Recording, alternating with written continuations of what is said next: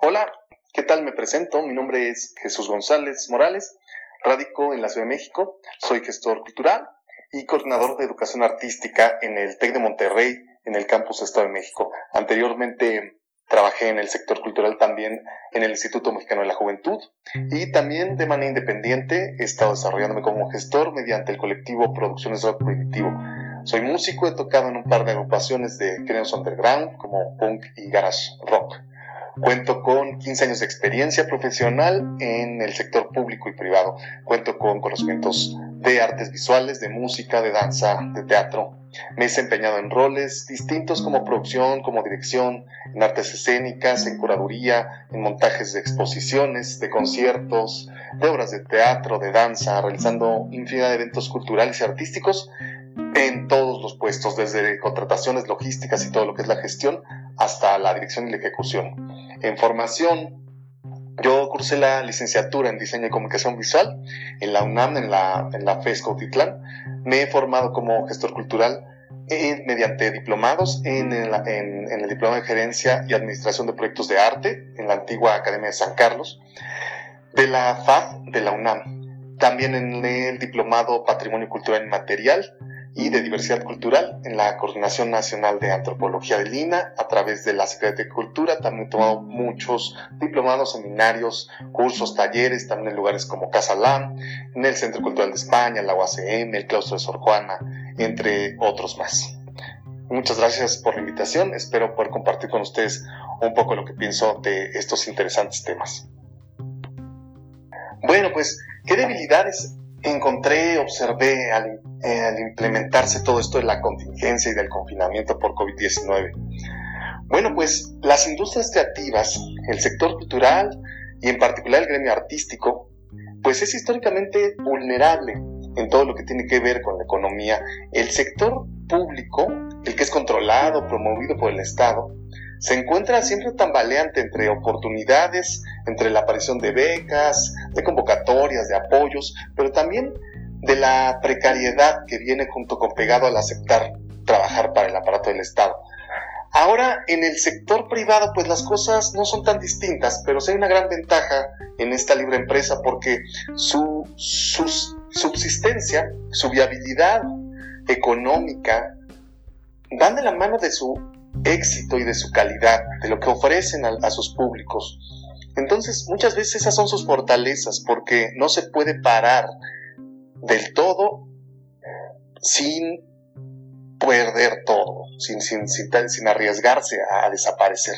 Entonces, nos damos cuenta que para el Estado, finalmente, pues no es una actividad esencial el arte y la cultura. No es como como esencial es alimentarse, tener agua potable. todos entendemos que esas son necesidades humanas básicas, pero la mente y el espíritu pues van de la mano y finalmente el arte y la cultura que es que lo es todo, finalmente sí es esencial y nos damos cuenta de eso en este tiempo. Entonces, esa es la gran diferencia entre el sector público y el privado y yo noté pues finalmente muchas debilidades en ambos, pero, pero más en, en todo el que era más vulnerable. Al comienzo de la contingencia, del confinamiento, pues yo noté y considero que una gran parte del sector creativo, del arte, de la cultura, estaba totalmente desprevenido. Y claro, pues dirán que, que esto no lo tenía previsto nadie, que no podíamos anticiparnos, pero es evidente cuando te agarra totalmente desprevenido. O sea, no tenías absolutamente un plan B. Por no decir otra cosa, la verdad es que hubo un momento de inacción. Y en algunos casos fueron días, pero en otros fueron semanas, meses o todavía ni siquiera despierta. Por ejemplo, en el contexto de la educación artística, finalmente eso es en lo que yo más estoy involucrado, lo que son las clases en modalidad virtual, ya era desde hace mucho tiempo una realidad para muchas pequeñas empresas. Esto ya lo hacían desde hace muchísimo tiempo y así se venían manejando. Pero entonces, cuando surgió todo esto, en lugar de detenerse, pues más bien aprovecharon para expandirse y para demostrar la viabilidad que tiene la, educación digital y la educación a distancia para llegar a muchísima gente a través de medios este, audiovisuales. Pero para muchos otros fue toparse con pared, lo que causó una gran inmovilidad y esperar y esperar a que las cosas volvieran a la normalidad. Y yo creo que fue hasta de verdad verse muy en la necesidad que decidieron ya romper los paradigmas que ellos mismos se habían creado sobre cómo debe ser una clase, la finalidad misma de la educación por medio de las artes y la educación para las artes. Y es que este enemigo invisible pues nos evidenció a los sectores más vulnerables de la, de la sociedad, de los trabajadores, esto nos está poniendo en evidencia y agrava los problemas ya existentes de inestabilidad laboral, de bajos ingresos, de precariedad, la escasa o nula protección que implica trabajar pues en la informalidad. Y entonces se corre el peligro inminente de que las fuentes de sustento desaparezcan y eso es lo que orilla a muchos a salir de esta normalidad, a innovar y a buscar nuevos mercados y nuevas oportunidades. Es, eso es lo que, lo que yo vi, lo que observé al, al empezar todo esto del confinamiento.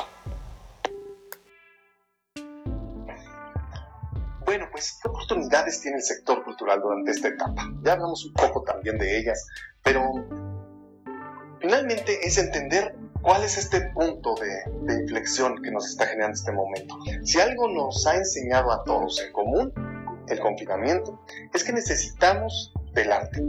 Necesitamos de la música, de las imágenes, del cine, de los libros, del teatro, de la danza, de la cultura que se crea mediante la interacción social y de las relaciones humanas.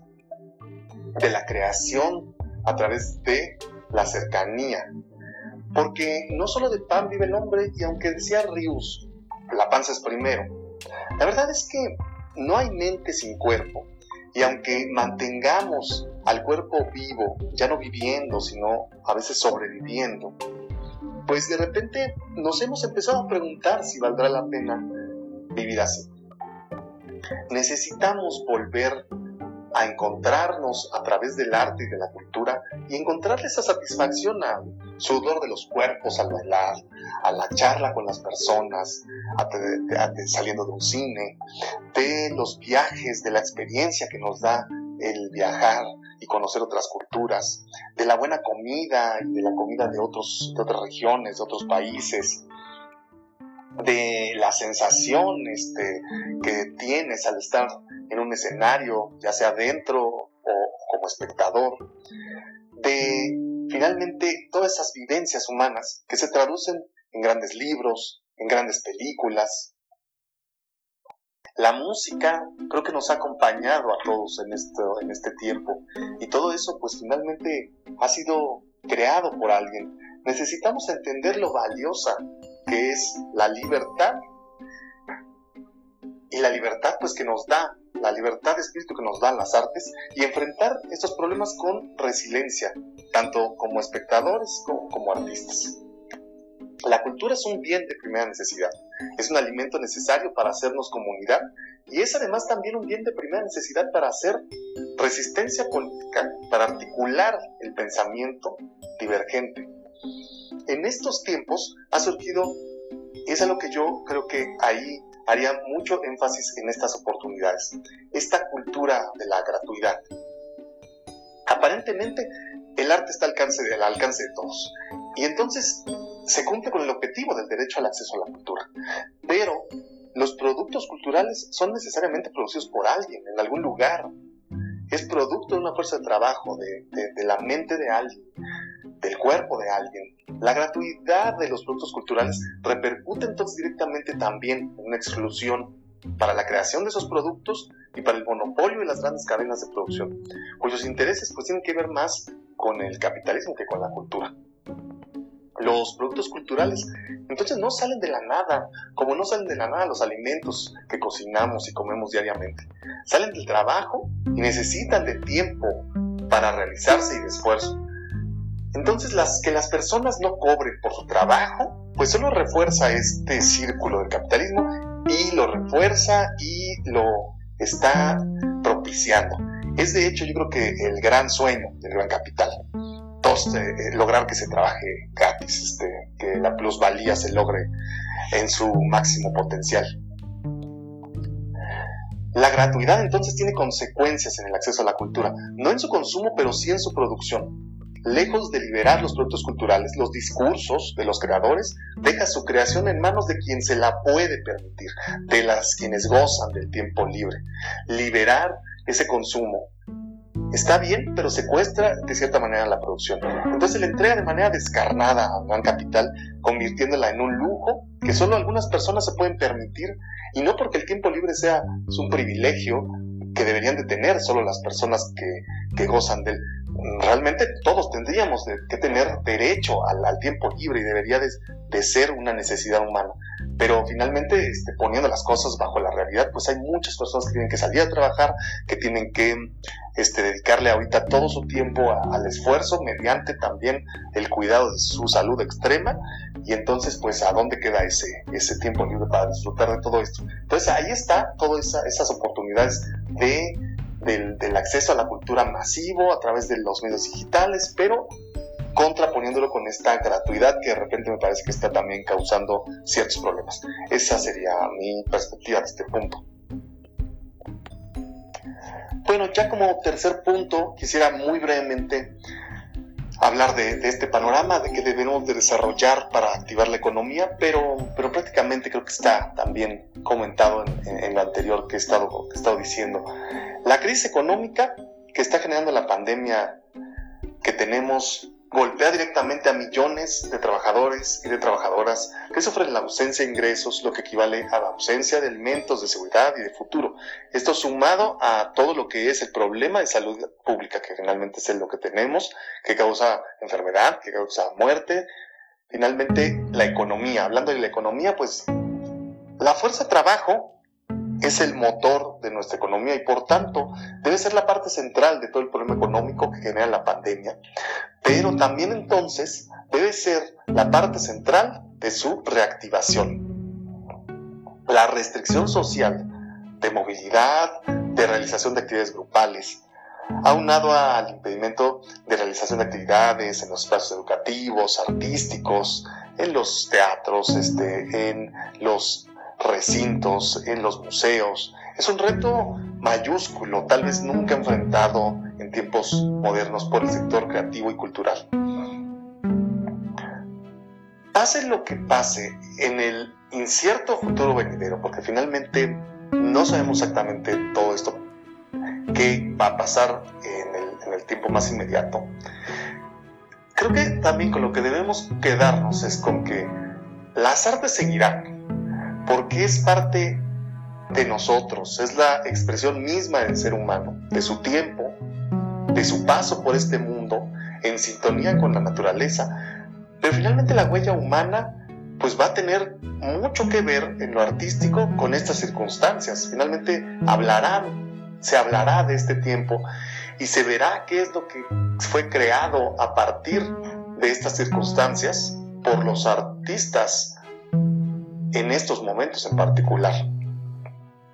Entonces, como, como públicos, pues hay que entender que continuará pese a la reclusión, pero como, como sector cultural, pues no podemos solamente ser pasivos y decir, bueno, ya continuará este, y sigamos esperando a que, a que se reactiven las cosas.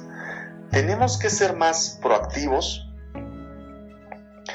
y tenemos que despertar a, empezar a crear una mejor humanidad, un mejor sector, una mejor industria cultural, una mejoría, pues es a lo que tendríamos que aspirar. Actualmente, desde este momento, pero cuando esta etapa termine, pues no esperar en volver a la normalidad. Creo que eso es lo que ya tenemos que dejar de pensar. A lo mejor sí vamos a volver a la normalidad, pero, pero ¿queremos la normalidad? podemos reconstruir para un mejor porvenir. El arte va a continuar, el mundo va a continuar, la vida va a continuar. El sector del arte y la cultura debe de reactivarse, pero también debe de responder a esto, a, a estas circunstancias. Y es tiempo de reordenar, o de desaparecer, de poner orden, de destapar las viejas prácticas, de quitar envidias, autosabotaje y muchas otras cosas que hacen daño a estos sectores creativos. Y las cosas entonces no solo volverán a la normalidad, sino que se transformarán. Y eso es con lo que yo quisiera quedarme, este, con, esta, con este punto y con esta, con esta plática. me gustaría que justo esto que se llama la nueva normalidad, pues justo lo veamos con esos ojos de, irle buscando qué es lo que quisiéramos que como artistas, como sector cultural, como gestores, qué es lo que queremos que, que, sea esta nueva normalidad y aprovechar todo lo que ha pasado pues para tener mucho aprendizaje y sacar de ahí material para crear. Muchas gracias, eh, gracias a, a, a este, por, por invitarme. Les deseo mucho éxito, mucha salud y muchas gracias. Este es un podcast producido por Proyecto Mecenas para el servicio de la comunidad creativa. México, junio 2020.